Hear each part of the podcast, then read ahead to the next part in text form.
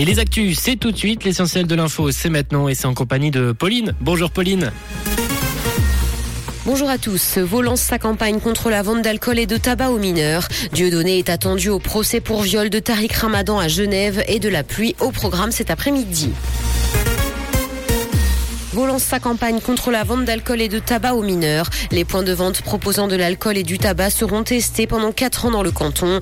L'objectif, voir s'ils vendent ou non leurs produits à des mineurs et les sanctionner le cas échéant.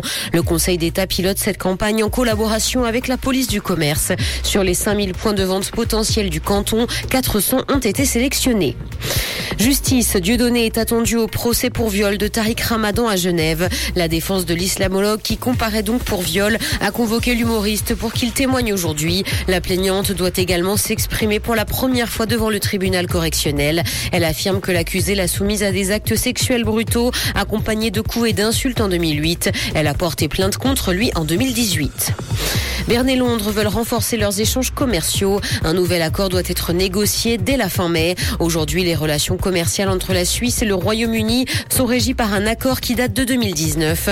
Le département fédéral de l'économie a indiqué qu'il faut désormais développer et adapter cet accord. Le premier cours des négociations aura lieu dès le 22 mai à Londres. Pour Berne, l'idée c'est aussi de diversifier ses partenaires. Dans l'actualité internationale, le nombre d'exécutions est au plus haut dans le monde depuis 2017. Près de 900 personnes ont été exécutées en 2022 dans 20 pays. C'est ce que dénonce Amnesty International dans son rapport annuel sur la peine de mort, ce qui représente une hausse de 53% par rapport à l'année précédente. L'Union européenne a donné son feu vert pour la fusion entre Microsoft et Activision. La Commission européenne a approuvé le rachat de l'éditeur américain de jeux vidéo par la firme pour 69 milliards de dollars, soit trois semaines après que le Royaume-Uni ait mis son veto. La méga fusion est cependant conditionnée au respect par Microsoft des mesures proposées pour garantir la concurrence sur le marché des jeux dématérialisés accessibles en streaming.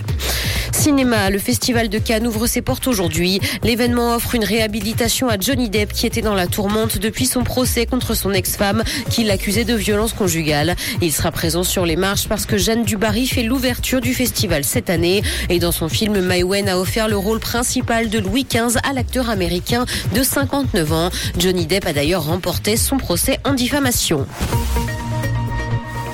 Le ciel sera couvert cet après-midi et des averses sont au programme. Côté température, le mercure affichera 12 degrés à Nyon et Yverdon, ainsi que 13 à Morges et Montreux. Bon après-midi à tous sur Rouge.